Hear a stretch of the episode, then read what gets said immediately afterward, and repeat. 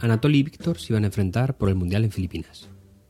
El ambiente es tenso en este tipo de torneos de ajedrez, pero lo que se notaba en esta ocasión superaba todo lo visto antes. Anatoly era un joven de 27 años, que ostentaba el título de campeón. El aspirante Víctor, de 47, sería el aspirante por la corona mundial. No solo 20 años lo separaban, sino también la forma de entender la vida y la política.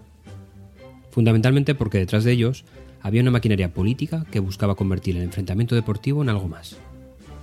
Este era el origen de la tensión que reinaba en el ambiente y que hacía desconfiar el uno del otro. Y los episodios de recelo no tardarían en llegar. La partida empezaba muy técnica y los minutos caían en el reloj, movimiento tras movimiento. Casi de forma rutinaria, los ataques y las defensas se sucedían sin parar. Y en medio de la concentración, llegó el yogur. El tentempié para Anatoly. Pero en aquella ocasión Víctor lo tenía claro. Aquel inocente yogur debía ser una estrategia de su rival. Las razones de Víctor parecían lógicas, por lo menos en aquella atmósfera de desconfianza. Víctor aseguraba que los colaboradores de Anatoly enviaban un yogur a determinadas horas, e incluso de sabor diferente en función de la estrategia que Anatoly debía seguir en ese instante. Estaba claro, al menos para él.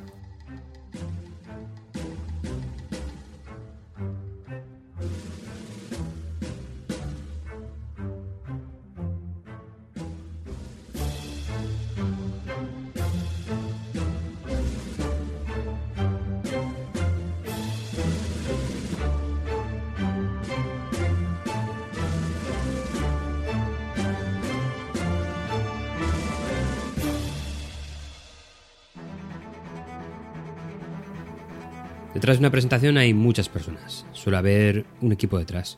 Algo parecido puede ocurrir en una partida de ajedrez de alto nivel, por ejemplo, donde cada uno de los jugadores se prepara con su equipo. En estas ocasiones, la preparación está muy diferenciada de la puesta en juego, ya en la partida. Ya no recibes más ayuda durante el enfrentamiento, no hay una corrección tutelada desde el banquillo.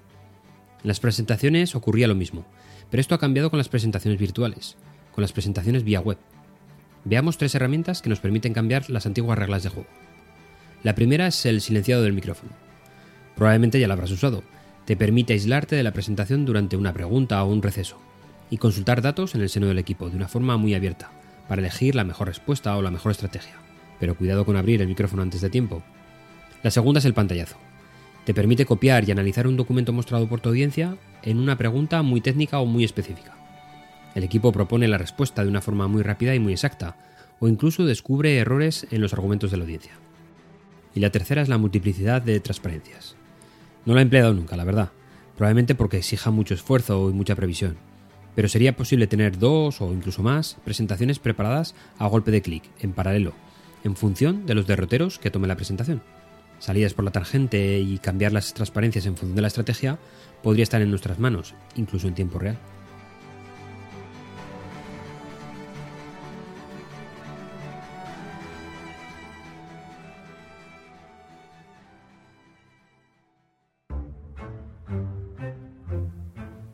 Entre julio y octubre de 1978 en Filipinas, el mundo del ajedrez representó uno de sus mayores escándalos.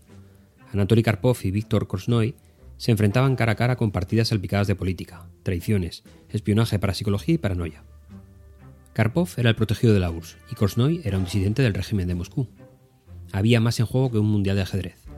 Las acusaciones cruzadas obligaron a la intervención de Jimmy Carter, presidente de Estados Unidos, y Margaret Thatcher, primera ministra británica que reclamaron formalmente ante el presidente del Soviet Supremo, Leonid Brezhnev. Además del episodio del yogur, otros muchos ocurrieron durante todos los enfrentamientos. Miradas penetrantes entre los contrincantes para desconcertar al rival, uso de gafas espejadas para reflejar la luz de los focos en el tablero, inquietantes espectadores de ambos bandos para influir psicológicamente en el juego, e incluso la presencia de paraciencia, que supuestamente daba ventaja a alguno de los jugadores.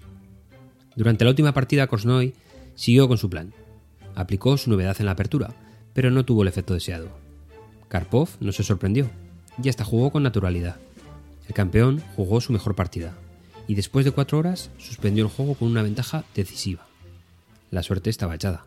Al día siguiente Korsnoy no se presentó, y Karpov fue declarado vencedor y retuvo el título mundial. Korsnoy enfrentaba a las cámaras de televisión indicando que había sido traicionado por alguien de su entorno, o que le habían colocado micrófonos o cámaras ocultas en su departamento. Solo así Karpov podría haber conocido de antemano lo que él había planeado. estaba convencido de que alguien le advirtió a Karpov y a su equipo sobre sus planes. El resultado de la final, después de 60 días y 24 partidas, fue que el joven Karpov se impuso por 12,5 a 11,5.